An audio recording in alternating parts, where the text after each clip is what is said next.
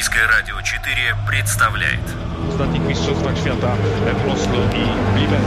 Стартовый свисток, первый пас и бегущий секундомер приближают спортсменов к заветной мечте. Подрев трибун своим стремлением к победе, они дарят нам уникальное зрелище и открывают мир невиданных возможностей. Голы, очки, секунды, личности и командный дух, фанаты и закулисье. Пятая дорожка.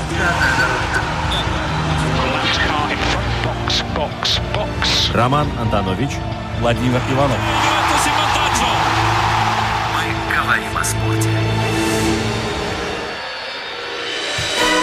Здравствуйте, дорогие друзья. О спорте не только можно говорить, его еще можно смотреть и нужно смотреть. Этим будем заниматься на грядущих выходных, потому что впереди будет бой полугодия, наверное, я бы так сказал. Ну, можно и так сказать, хотя я думаю, что для Мариса Бридиса это будет э, важнейший бой в его карьере, потому что впереди маячит финал Всемирной боксерской суперсерии. У него есть отличный шанс наконец-то добраться до главного боя этого турнира и завладеть э, очень почетным трофеем Мухаммеда Али.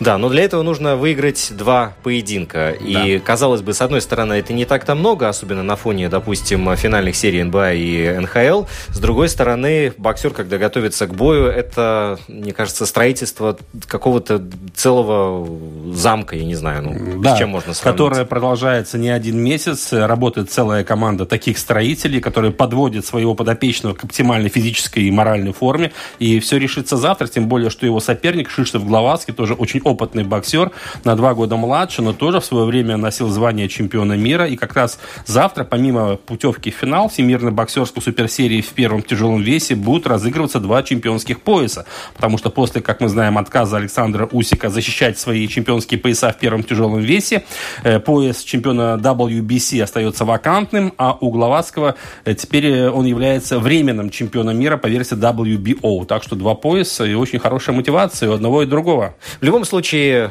Кшиштоф Гловацкий погулял уже по Риге, знает, Да. где он будет боксировать Конечно. и, естественно, против кого. А с вами Роман Антонович. Владимир Иванов. И у нас сегодня в гостях Василий, Флешер, эксперт э, по боевым единоборствам, тренер, и который много что может рассказать о боксе. Э, Добрый день, Василий. Добрый день, уважаемые слушатели. И Да. зрители тоже. Да, да. да. Но, кстати, на самом деле Кшиштоф Гловацкий уже раньше гостил в Риге. В 2017 году он тоже здесь бился, в арена Рига.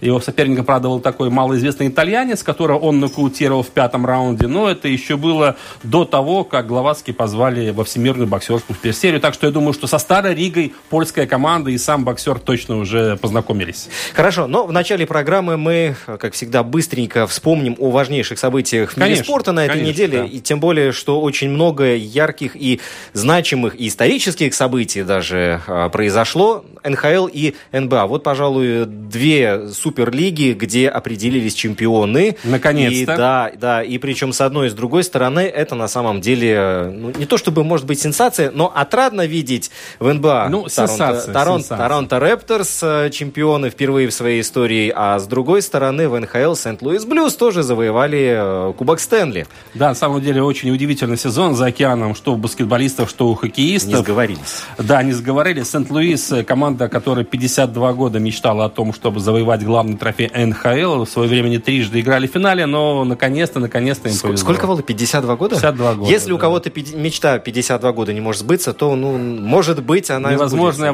Возможно, да. Финальная серия с Бостоном. Все семь матчей провели эти команды. Уже у нас на дворе давно лето, в разгаре, а там еще играют где-то в хоккей. Но вот седьмая игра в Бостоне, победа Сент-Луиса 4-1, в серии 4-3. И команда под руководством бывшего Тавгая Беруби заво- завоевывает главный трофей.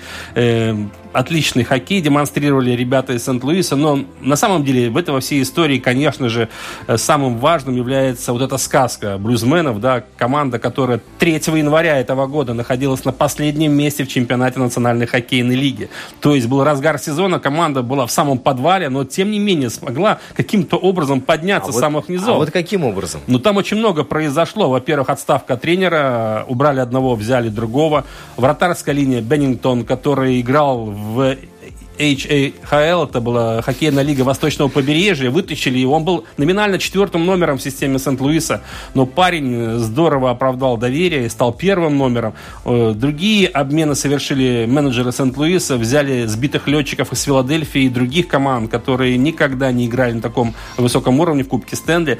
Ну и, конечно же, заиграли лидеры наконец-то, да, тот же Тарасенко, российский хоккеист Барбашов, защитник тоже из России, молодцы ребята. Ну, как-то все перевернулось, психология поменялась, и вот что мы увидели в конце концов. Пиратский корабль, который, слушай, ну он действительно пришел к финишу, и эта история мне напоминает Лестер. Вот Лестер точно при, притча во языцах уже. Да, да, потому что вспомни, да, вот Сент-Луис, я помню еще в детские мои годы, это Брэд Халл, да, легендарный хоккеист, который провел всю свою карьеру практически в Сент-Луисе, но который только мечтать мог о таком достижении. А вот здесь получается такая заводная, молодая, неординарная команда порвала Бостон, который уже семь раз брал Кубок Стэнли, и на самом деле Бостон являлся фаворитом этого противостояния финального. Но, тем не менее, вот так все сошлось. Э, да, конечно же, удача была на стороне Сент-Луиса, но в любом случае надо удачу еще заслужить. Да, ну и удача сопутствует э, храбрым, смелым и тем, кто ее заслуживает. И, наверное, то же самое можно сказать про Торонто Рэпторс, потому что а, команда, которая а, сумела подобрать ключ Golden State Warriors, чтобы вот в этой финальной серии разобраться. Причем, смотри, три три важных матча они выиграли-то не на своей площадке. Ну, то же самое, между прочим, Сент-Луис. Он тоже, э, да. эта команда установила рекорд э, за всю историю Кубка Стэнли, победив в 10 матчах подряд на выезде. Тоже это такое достижение.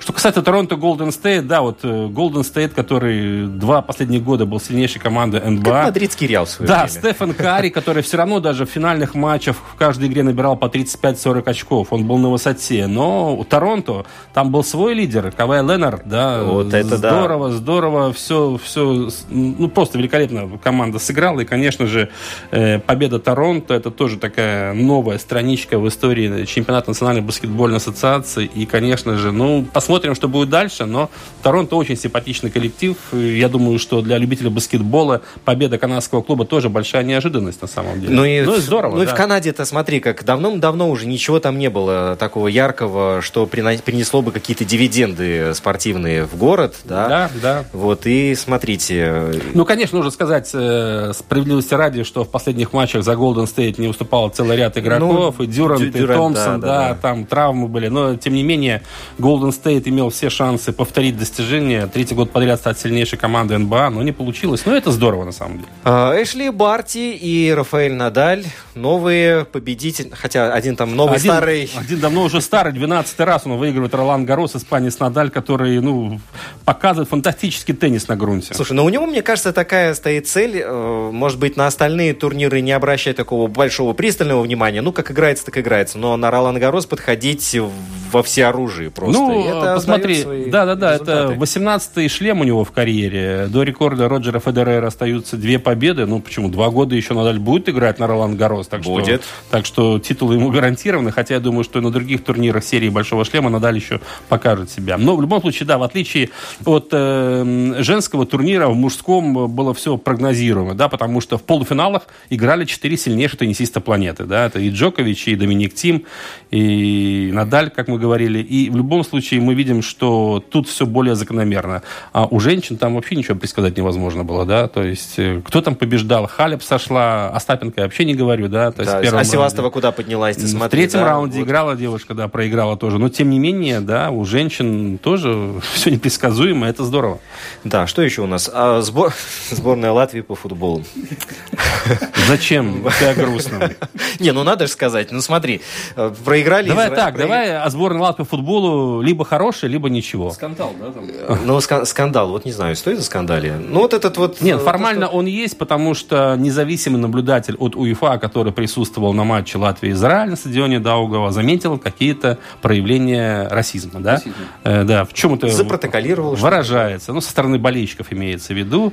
Э, там никто не кричал, не улюлюкал, не аукал. Не в общем, призывал, да, да. какие-то дикие звуки не издавал, потому что, во-первых, это сборная Израиля, там совсем другой контингент игроков, но какие-то расистские выкрики были. Э, в чем они выражались, я не хочу сейчас это, об этом говорить, но в любом случае УЕФА это все зафиксировало, э, заведено дисциплинарное дело, а значит будет наказание. Да? То есть это, скорее всего, это будет штраф Это первый раз у нас э, здесь это все И происходит. так денег нет, а еще штраф. Штраф будет. И еще один вид наказания – это проведение домашних матчей при закрытых трибунах. У Ну, нас ну, так болельщиков ну, нет. Зачем еще закрывать нас не пустые напугать, да. трибуны? Этим нас не удивишь. Да, поэтому, скорее всего, будет денежный штраф, но в любом случае это все, все очень неприятно. Э, Я согласен с э, президентом футбольной федерации Каспаром Горкшем, что, конечно, он должны были среагировать стюарды, которые находятся на трибунах и моментально просигнализировать, что есть такие э, нелицеприятные явления. Но в любом случае мы, как говорится, вляпались, надо за это отвечать. Слушай, ну, а если о хорошем, то вспомним... о хорошем, в матчах с Израилем и Словенией мы пропустили всего лишь 8 мячей. Ну, да, и ни одного не забили, смотри. Это, это плохом, а хорошим да. всего лишь 8. Нет, ну на самом деле, конечно, игра отвратительная. И, честно говоря, э, Славиша Стоянович, главный тренер сборной Латвии, у которого уже был разговор с Каспаром Горчем, что делать дальше, потому что он сказал, что при таком отношении к делу э, у этой команды будущего нет. Очень категорично, но очень правильно, потому что, что бы мы ни говорили, я думаю, что, наверное, ну, как минимум 60 или 70 процентов тех игроков, которых мы видели на поле, они не должны играть в сборную. Вот и все. И у Да, нас есть молодые. Вот, все, кстати, пусть они да. играют. Всё Ну вот мы- и Славиш не- Стоянович сейчас селекцию проведет. да, из- э, надо было сразу, на самом деле, это делать, но, видимо, ему было интересно, что там покажут наши мнимые лидеры, они ничего не показали.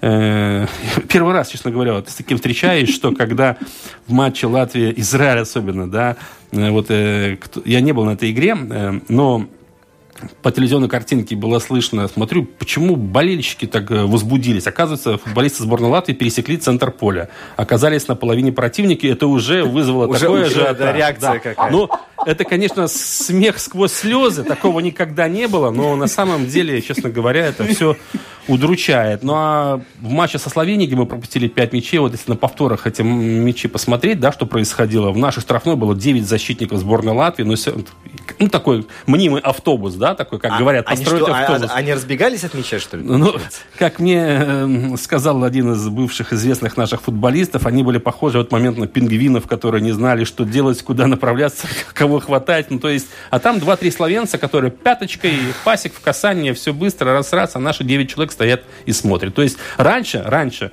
э, футболисты сборной Латвии, ну, при Старкове хотя бы, да, мы помним, да, хотя бы обороняться как-то умели, да, вот встали у своих ворот, там, да, ну, 0-1 проиграли, там, 0-2, 1-2. Сейчас мы даже защищаться не умеем, разучились. Я уже не говорю про нападение и про середину. В общем, э, грустная история. В любом случае, в четырех матчах отборочного турнира чемпионата Европы у нашей команды четыре поражения. В сентябре только будут следующие игры. Мы начинаем в сентябре э, 6 числа э, матчем в Вене со сборной Австрии, а затем 9 числа играем дома с Северной Македонией.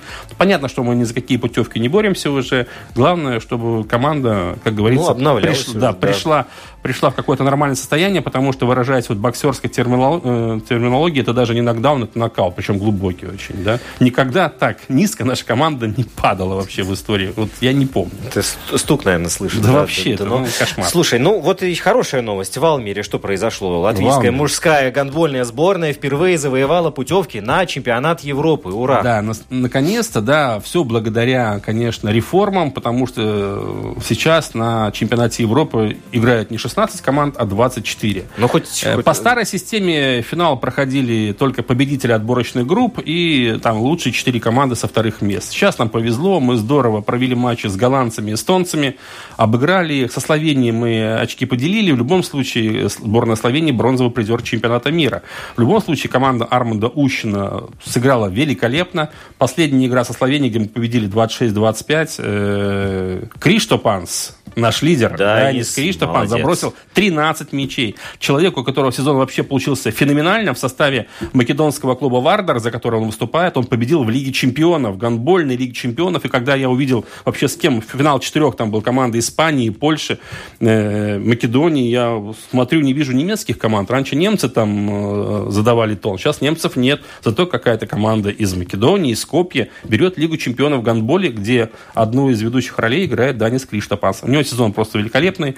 Словенцы не справились с ним в Алмере, и сборная Латвии победила. В любом случае, это успех исторический. Да, так что надо да, да, поздравить наших гандболистов обязательно. Ну, еще и вот Артур Скудис, э, вот хочется отметить голкипера нашего, да. Да. потому что вот те сейвы, которые он делал, там два мяча он взял даже в течение одной минуты. В общем, ну, как, как не, ну, там все сыграли здорово, и Супер, поэтому и супер. хочется парад за гандболистов, потому что, ну, все-таки играть на чемпионате Европы в финальном турнире, это, конечно, большая честь и гордость латвийского спорта.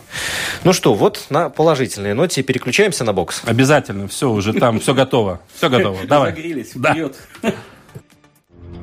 помогать мотивационно своей команде. Вот, вот, Хамис показывает. Ну, туда, вперед надо. Контратака нужна сборной Японии. Сейчас есть же шанс. Есть открывание на правом фланге. И не до конца успевает сыграть.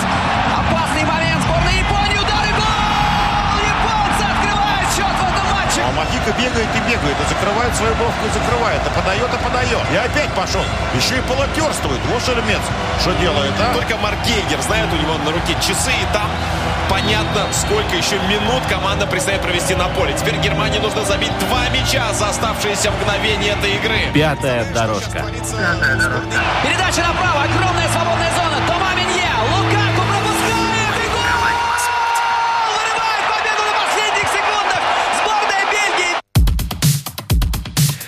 Ну что, завтра вечером, вот, наверное, примерно вот таким голосом будут объявлять э, людей, которые будут выходить в ринг. Да, это только не будет Майкл Баффер, да, слишком дорогое удовольствие зазывать к нам главного ринг-анонсера мира. Э, будет другой, э, не менее колоритный человек, которого мы... э, Децибел Беллини. Диаман- Диамантино, по-моему, фамилия у него. Ну, в любом случае, такой длинноволосый молодой человек. Так, завтра у нас э, большой боксерский вечер в арене Рига, венцом которого станут два полуфинала Всемирной боксерской суперсерии в первом тяжелом весе. Сначала на ринг выйдут э, кубинец Юниор Дортикос и американец Эндрю Табити, а затем уже второй полуфинал Кшиштоф Гловацкий и Марис Бредис, которые и поспорят за путевки в финал. Мы вспоминаем события годичной давности. Та же самая история. Бредис в полуфинале, правда, ему противостоял Александр Усик. Э, Как мы помним, 12 раундов. Двое судей дали победу Усику 115-113. Один дал ничью 114-114. Отличный бой. Красивая концовка, но победил будущий триумфатор Всемирной боксерской суперсерии, который теперь мечтает построить такую же яркую карьеру уже в супертяжелой весовой категории. Да, ну и э, вот что из себя будет представлять этот поединок? Там потому что не только вот эти два полуфинала, да? Ну, Ведь там еще, андеркард еще- большой, да-да-да. да-да-да, там наши ребята будут. Э, Василий, мы приглашаем к нашему разговору Василия Флейшера, который... Завтра ты тоже, Василий, будешь в Арена Рига, я уверен в этом. Нет? Э, Честно говоря, хотелось бы посмотреть возле телевизора. А там лучше видно, что ли? Да.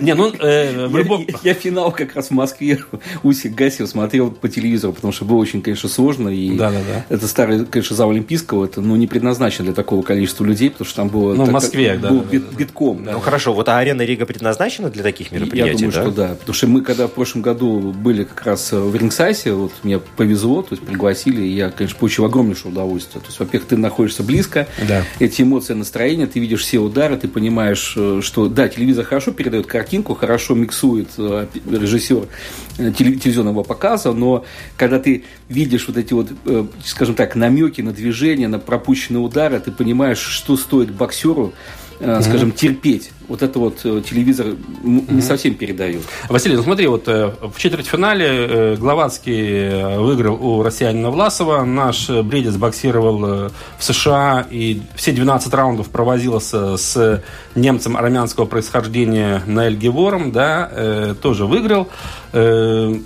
Э, Скажем так, тот бой оставил очень много вопросов. Сейчас, скажем так, если говорить о шансах э, Бредиса и Гловацки, очень много я слышал мнений. Э, в основном говорят 50 на 50. Кто-то все-таки отдает предпочтение Бредису. На твой взгляд, если, так начинать издалека, все-таки у кого больше козырей в колоде? Э, Тот, кто организовывает этот матч. Ты Чем- сейчас говоришь чем- как, чем как протеже- э, Да. человек, который в этом бизнесе находится очень давно. Я понимаю, да. Глубоко, с другой стороны. Да, то есть э, ты, видимо, знаешь больше, чем мы, наверное, знаем. Он уже знает, что Бредис победит, такое ощущение. Э, То, что Кале Зауэрланд все-таки решил проводить этот бой в Риге, уже все-таки такой, Это такой намек, намек. намек, да. э, штрих на то, что все-таки эта площадка прогрета, Так. площадка дает хороший результат, хорошо работают технические службы, Да. Хороший андеркар тоже прокачан прокачанный. Да. Э, Тут это, Не влажно очень, Да, да, то да, есть да, да. э, они молодцы, то есть подтянули, подтянули хороших ребят. И мне даже будет интересно посмотреть эти бои, потому что в андеркарте те спортсмены, за которыми я слежу, которые... Например, несколько имен. Э, Ричард Болотник. Да. Э, э, Рамлов. Артем, то есть да. он хорошо. Я не знаю, будет ли Подосов. э, Не Андрей. знаю, а Гришунин будет или нет? Будет, будет. Будет. Гришунин. Будет. Я, его Гришунин, я сегодня да. как раз его видел, он приходил на тренировку, то есть мы так в раздевалке То есть наши ребята тоже такие ведущие, столкнулись. профессиональные Потом- боксеры. Да, потом будут, будет э, очень интересный молодой парень, э, не помню его фамилию, то есть он уже хорошо показал себя в предыдущем бое, это лег- легковес. Так. мгм. То есть очень... Грундулис, нет? Да, Грундулис, я угадал. Да. Все-таки угадал. э, хороший, и поэтому то есть, ну, от этого вечера я, ну, действительно можно ожидать очень, очень много. Да-да, ну э, вот, скажем так, когда мы говорим э, вот Бредис Гловацкий, Гловацкий и Бредис, оба в свое время были чемпионами мира, один по WBC, другой WBO, все мы это помним, причем оба свои титулы завоевывали, что самое интересное, в боях с Марко Хуком. Эм, Гловацкий чуть раньше, когда он Хука нокаутировал в 11 раунде и забрал чемпионский пояс. В 17 году Бредис боксировал с Хуком, 12 раундов бой в Дортмунде и пояс WBC. Э, Он не смог его завалить, в отличие от Гловацки, но все равно стал чемпионом мира. Сейчас, как я уже сказал, тоже будут на кону два пояса, потому что Усик отказался от двух. Поговаривают, что, кстати, будет и третий чемпионский пояс по версии IBF э, оспариваться в другом полуфинале Дортикос Табити. Ну, то есть э, поясов будет очень много. Прям под ногами Да. валяются. Главный вопрос, конечно, физическое состояние, потому что все мы помним, что очень часто акцентировалось внимание на травме руки Мариса Бредиса. И говорят так, если у Мариса с рукой все в порядке будет, то он э, победит. Ну, э, с- конечно, очень, очень сложно прогнозировать. Это самая неблагодарная работа. Понятно, но тем не менее. тем не менее мы можем просто для зрителей, для слушателей Да. радио, скажем так, сбросить некоторые инструменты, которые, может быть, ими и не рассматривался Так. ранее. Например, один из этих инструментов, что я, бы, например, поставил бы на Головацкого. Ну подожди, мы же тут не играем. Понятное Да, дело, то что если э, его- хочешь, и- и вот- хочешь и вот- снять какой-то джекпот, надо ставить на, не на фаворита, а И вот на по каким причинам. Между прочим, кстати, э, Роман, ты ви- видел информацию, что один товарищ поставил на победу Сент-Луиса э, Но теперь им- 400 им- долларов. Подожди, теперь им спецслужбы занимаются, наверняка. Он поставил перед началом сезона 400 долларов на победу Сент-Луиса в Кубке Стэнли и снял куш 400 тысяч, по-моему. В общем, заработал классно. Ну, повезу, так, молодец. ну да. А здесь ты все-таки думаешь, Э, Ну, кон- да. ну, скаж- скажем так, если, например, э, проходит домашняя площадка, Ма- Да. Мариса ж хорошо, шикарно поддерживает. Но вот вопрос, э, ск- скажем, э, косвенная информация о том, что Марис очень хорошо провел подготовку, очень хорошо дышит, очень, э, скажем так, на уровне отработано, и хорошие спарринг-партнеры. Левши, кстати, левши, Да. потому что Гловацкий левша. Да, поэтому, э, но для интриги вот, вну- внутренние вот Да, все может быть. Всё может Один быть. удар и все. Всё может Э, быть. Я думаю так, что все-таки если фаворит, понятно, Бридис, э, домашние стены, ринг, э, он же выступает под крылом Кали Зауэрланда, Зауэр, не будем да. забывать. Все-таки у Гловацки, по большому счету, есть только один шанс, потому что, скорее всего, если бой продлится 12 раундов, там по очкам будут считать, ну, немного у него шансов. То есть ставка на то, что ему нужно Гловацкому заканчивать бой досрочно. Да, но это очень сложно. Сложно, да, Очень сложная задача, падает. Да, потому да, что, да. во-первых, да, он держит удары, раз.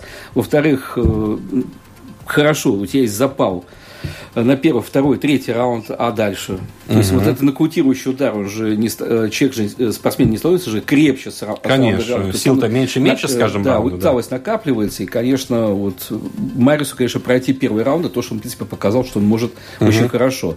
Но, правда, вот когда вот бой мы смотрели еще раз, недавно пересматривали бой Бредис Усик, да, то есть, конечно, было видно, что когда Усик прибавил газу, Это было заметно. да, и тут, конечно, по- потекла техника Мариса. Да, Она, Клинчи стал он сразу... все, и он Да. все начал заваливаться. И вот если вот Головацкий хорошо проанализировал эту ситуацию, то, в принципе, я думаю, что у Головацкого есть шанс. А у меня такое подозрение, что он Усика- проанализировал. извините, естественно, что и у Бредиса тоже есть э, понимание того, что на чем он, э, скажем так, где он уступил. То есть, Да. соответственно, у обоих спортсменов есть очень по- э, взвешенная позиция по поводу того, что нужно делать одному и что нужно делать другому. Мгм. Э, Помимо поясов, я напомню, что на кону стоит большой гонорар, потому что ну, не только за участие в этом полуфинале 200 тысяч долларов, но если человек побеждает и выходит э, в финал, еще 200 тысяч. Так что, я думаю, для Бредиса тоже будет хорошая мотивация, э, потому что э, Вот тут на днях узнали, после того, как декларацию доходов опубликовали, Бредиса, сколько он заработал за прошлый год, очень хороший гонорар, не многомиллионный, конечно, но все равно для боксера такого уровня там заработать там 600-700 тысяч за год на боях, их было несколько, это очень здорово. Э, вопрос еще, Василий, к тебе такой, потому что вот вообще последнее время вокруг э, Бредиса очень много было всяких скандальных дел тоже, да, он, во-первых, он менял тренеров постоянно, то Клейнс, то вот Шихалай, сейчас Василий Чернигов, первый тренер, который еще в кикбоксинге его натаскивал, да, э, он чуть ли не судился с менеджером э, Сиестой, да, угу. мы помним, да, там до суда дело не дошло, да, Хачатуров, да, не дошло все равно.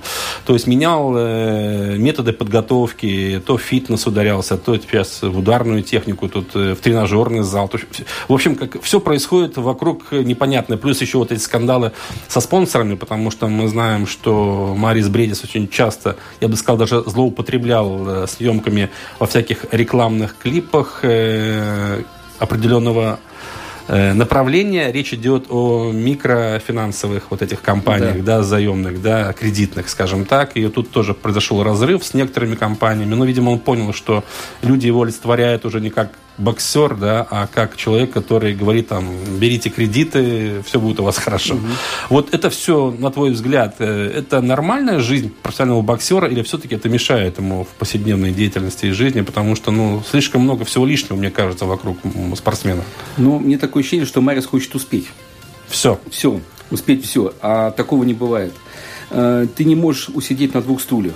Там, не говоря уже о трех... Марис на, на пяти сидит. Стульях, не говоря уже о трех-четырех. Он да. еще полицейский, который, не знаю, ходит он на работу или нет, но, насколько я понимаю, э, зарплату он получает, судя по декларации о доходах, и отношение полиции тоже понятно, что они гордятся тем, что у них такой спортсмен э, работает в их подразделении. Но, так что он успевает на шести стульях даже сидеть. Ну, е, вот тут, конечно, вот э, как бы сама профессиональная подготовка, она, ну, скажем, профессиональный спортсмен – это человек, вокруг которого должна быть крепкая команда. Вот в крепости команды и заключается успех спортсмена. Ну, вот я а если крепкой он, команды а не вижу как А раз. если он успевает за всех отработать или сэкономить на чем-то, или там не, до, не, не взять того, кто эту работу бы выполнял бы настолько хорошо, насколько это нужно Марису, то, конечно, получается это распыление внимания и не сосредоточение своей главной позиции, это быть на ринге первым, то это, конечно, очень сложно. Потому что Э, когда ты готовишься к какому-то проекту, к какому-то турниру, ты должен быть настолько сконцентрирован там, потому что твой соперник, он то очень четко знает, что ты будешь делать. Ты знаешь свои ошибки, знаешь его, его ошибки, его плюсы. И вот это такая очень тонкая работа на том, чтобы как победить, опередить его, быть более, э, более хитрее, тактически правильнее, это очень сложно. И когда ты еще тащат какие-то съемки, тебе еще надо что-то там делать, отработать спонсорские пакеты, э, тренер там может, не может, э, хочу, не хочу, э, нравится, не нравится. Вот это, конечно, все, это, это, это такой удар, скажем, по профессионализму, mm-hmm. по, по, по главной задаче Мариса. Потому что э, Тут, конечно, надо понимать, что если бы Марис, конечно, поделил бы задачи или делегировал бы их на других людей, ему бы было главнее выйти на финал. Может быть, у него такой задачи нет. Он внутренне чувствует, что там ему, может быть, не светят. Но на месте бы Мариса я бы, конечно, бы стремился к главной цели. Потому ну, что да. тебя больше запомнят первым, чем э, ты будешь вторым, третьим и четвертым, что когда-то ты участвовал в этих, в этих сериях.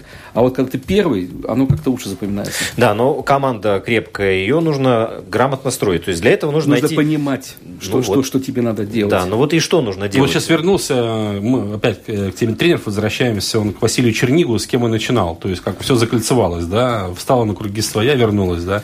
Ну, То скажем, есть бросается почему-то, да, тоже здесь. Ну, я вот, насчет, вот это вот эта э, история мне вообще, скажем, непонятна, потому что Василий Сергеевич, его первый тренер, тренер по кикбоксу, да, а да. тут надо понимать, что бокс это совсем другая история. Да, там, где, там, где да Э, нагрузку, допустим, в кикбоксе или в тайском боксе, или там, где работают ногами, надо понимать, что надо подготовка должна уходить часть на подготовку ног.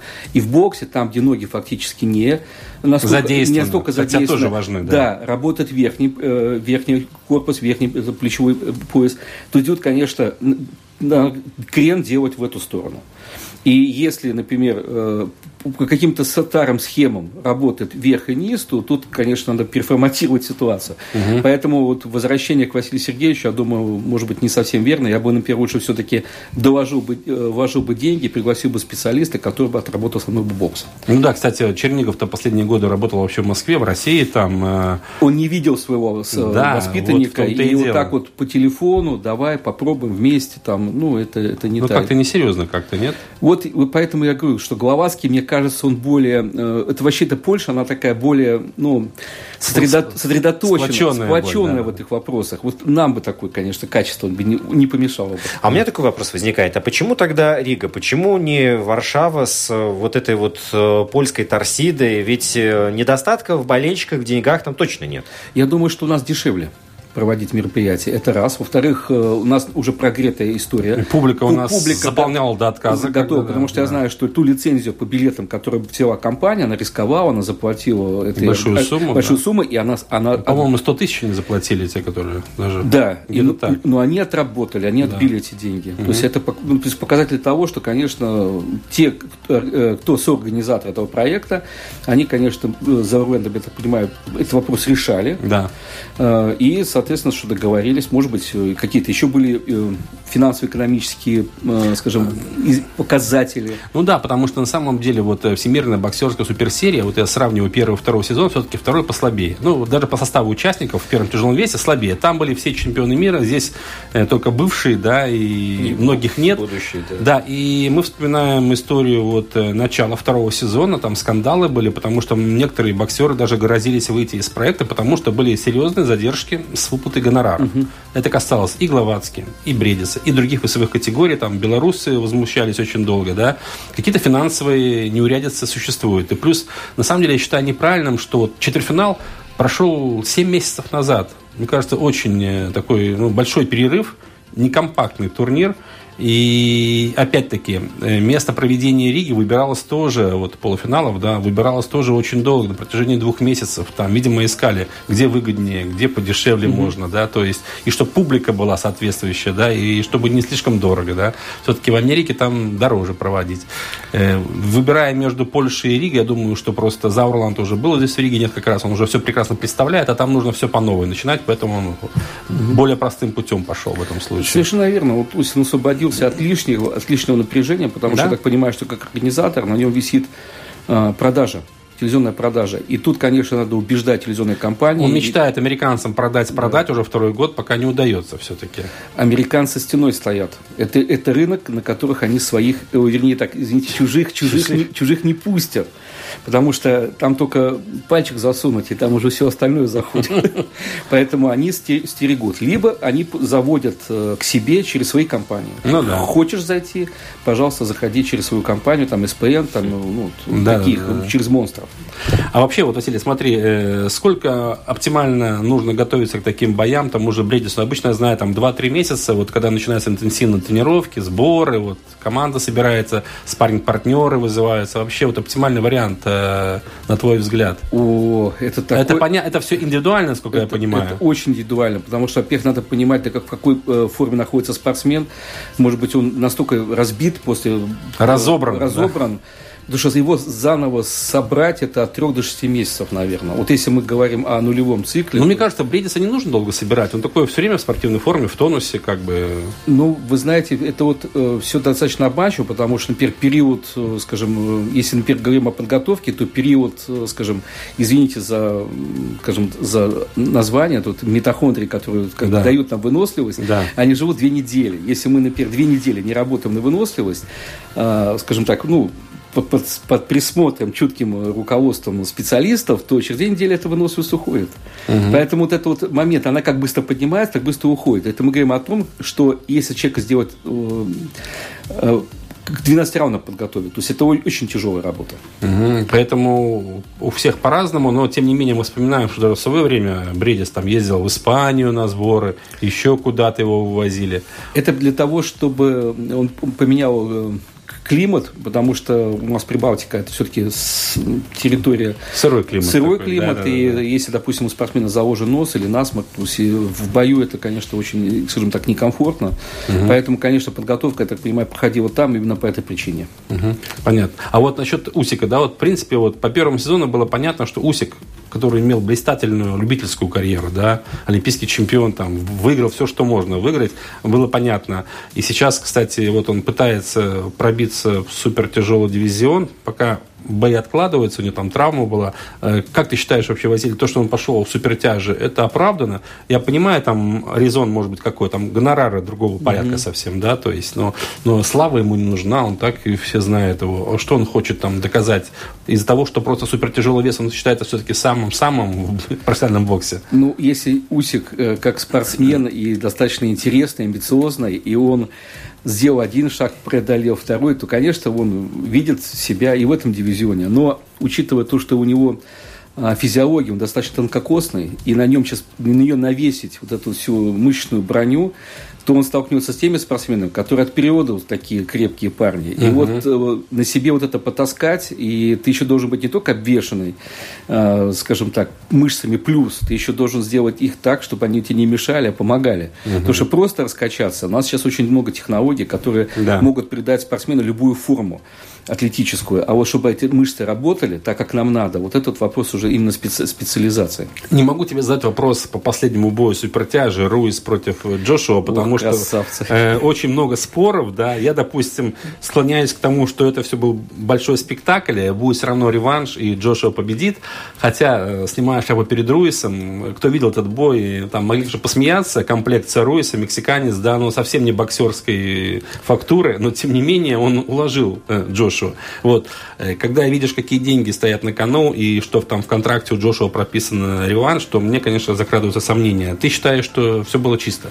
Я считаю, что Джошуа просто, скажем так, не готов был к, к откровенной драке, это раз. А во-вторых, надо понимать, что очень быстро к нему пришел э, ТКО, Технически нокаут. Да, ну, нокаут, тех, да. да, очень быстро. И, скорее всего, что где-то он, значит, э, этот нокаут где-то у него был которые они скрывали. Угу. То есть, в принципе... Но говорят, что он падал уже на спаррингах. Там, вот, якобы, да. я вот этого не знал, но вот... Потом скрываются Да, вещи, потом да. все, когда после боя, обычно всего начинают карты доставать, и да, там да, начинается да. уже, скажем, анализ и расклад вот всех позиций. И вот это, я думаю, что сыграло свою роль, потому что э, Руис, конечно, красавчик. Это я потому, что я, я сам не атлет, и мне всегда импонируют спортсмены, которые, ну, скажем, отличаются как-то хоть чем-то. То есть, он, во-первых, он внес здоровую, интересную струю, Конечно. скажем так, в СМИ. Да. И появились такие, вот, дали шансы толстячки, там, то есть, кунг-фу панда существует. И вот эти вот э, лозунги, они, конечно, воодушевили массу народа, которые, может быть, и не интересовались Руисом, но когда залезли в интернет, посмотрели, как он был крупный мальчик, родители Нет, подумали, да, да. вот, говорит, он же меня круг кругленький уже может. Его вес боевой 135, но к бою с Джоши он Схуднул. 121 килограмм весил. Схуднул. Да. И тут я читал интервью Дона Кинга, да, известного, самого известного. Авантюриста. Авантюриста, но тем не менее, кстати, да-да-да.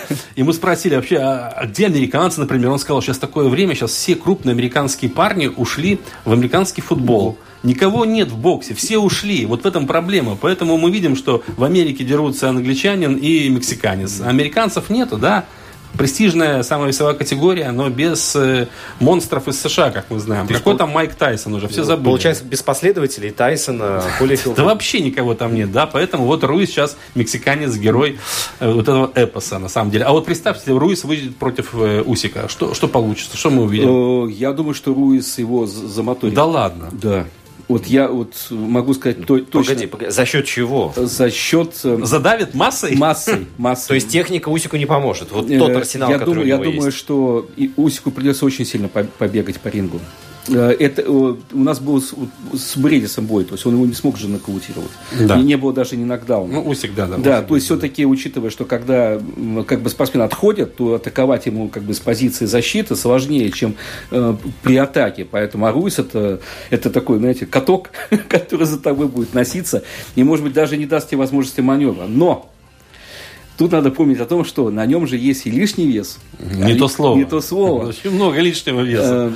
И вот этот лишний вес может сыграть им злую шутку через 2, 3, 4 раунда, когда он начинает будет останавливаться, потому что ему все это, опять-таки, переносить, перемещать по собой, ринге да. сложновато. Ускорение это не для пухлячков. Это все вот рывки, это будет ему Ну, ну, в вот, минус. ну вот получается тактически у всегда же лучше себя чувствует. То есть первые четыре раунда он может э, прекрасно от катка убегать, Да, а да. затем, а затем, пожалуйста, включить свою седьмую двадцатую скорость. Такие случаи были. Э, Я не буду называть мероприятие, Да, я могу да. назвать турнир, на котором недавно был этот случай. В Казани, да. в Казани. Да. Это э, чемпионат мира бои по правилам ТНА, где как раз сош- сошли спортсмены, разница в весе э, спортсмена э, из России был 91, кило- э, 91 килограмм, а спортсмен из Франции э, 100, э, 125 килограмм. Ну, большая разница. Да, очень, и вот как раз это тот случай, когда первый спортсмен, э, тяжеловес, вернее, лег- легковес, кинулся, вот он ошибся, вместо того, чтобы уходить назад, он кинулся вперед, нарвался на встречный удар ногой в голову, получил нокдаун, по правилам ТНА это означает сразу автоматически победа в этом раунде, если он не совершит ответное техническое действие. И вот он, да, он сбивал этого тяжеловеса в конце концов, то есть, но вот проломить эту броню, когда стоит глухая защита, оказалось невозможно.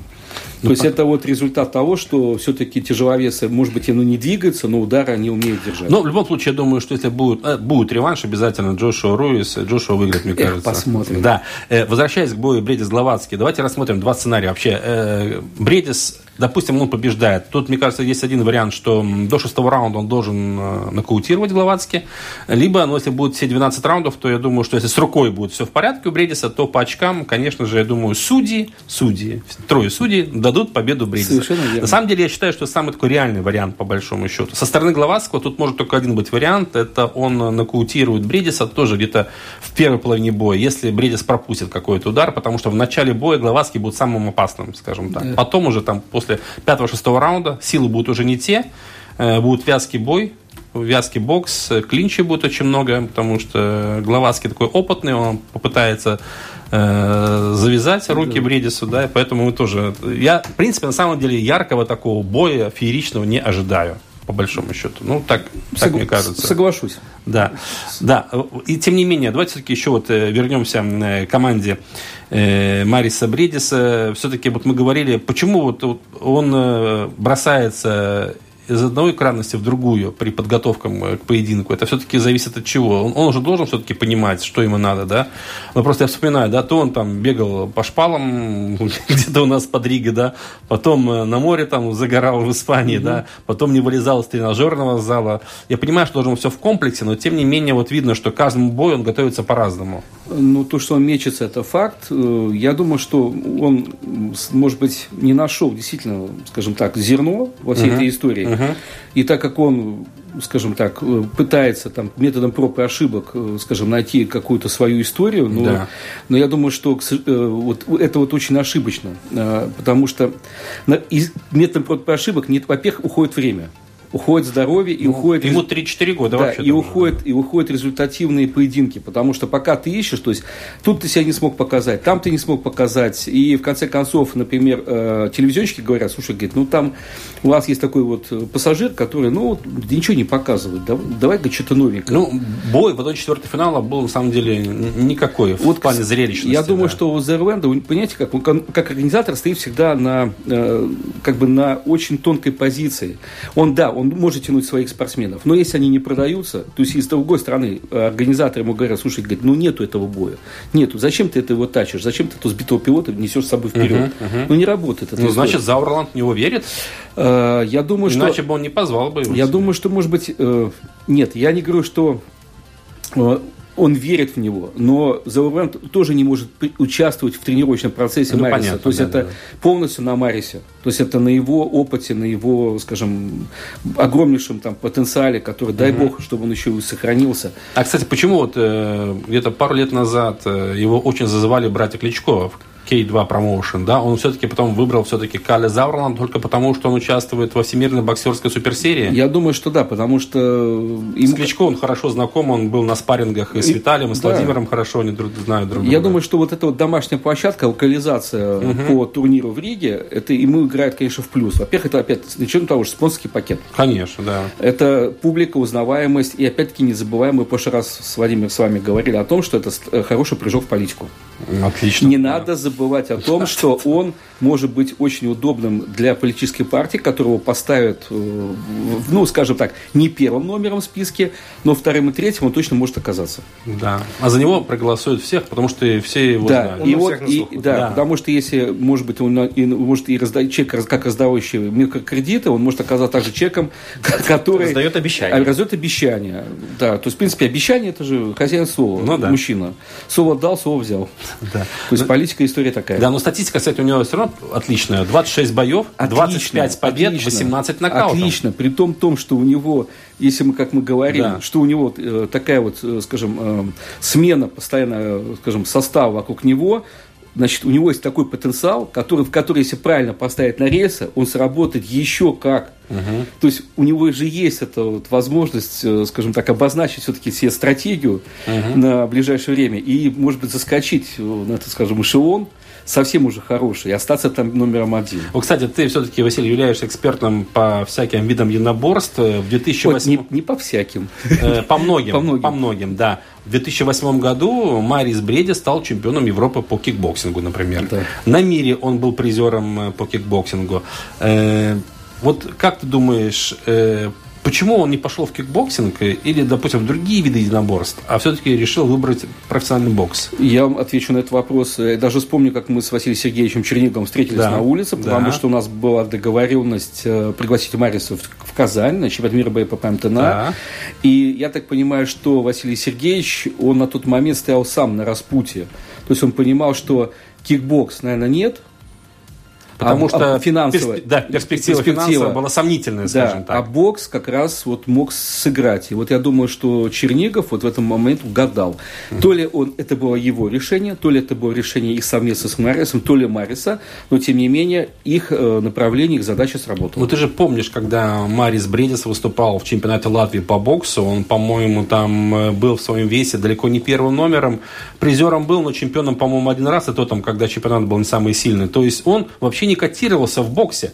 Это опять-таки та же история, когда в любительском боксе ты никто, а по профессионалам ты вдруг выстреливаешь. А как это можно объяснить? Очень просто. Бокс, я, это же я, бокс. Я, я вам скажу так, что так. Константин Глухов, будущий профессиональным кикбоксером, да. побеждающий на чемпионате России по кикбоксу, а, на чемпионате э, Рижского технического университета рту. проигрывает Леша Кособок.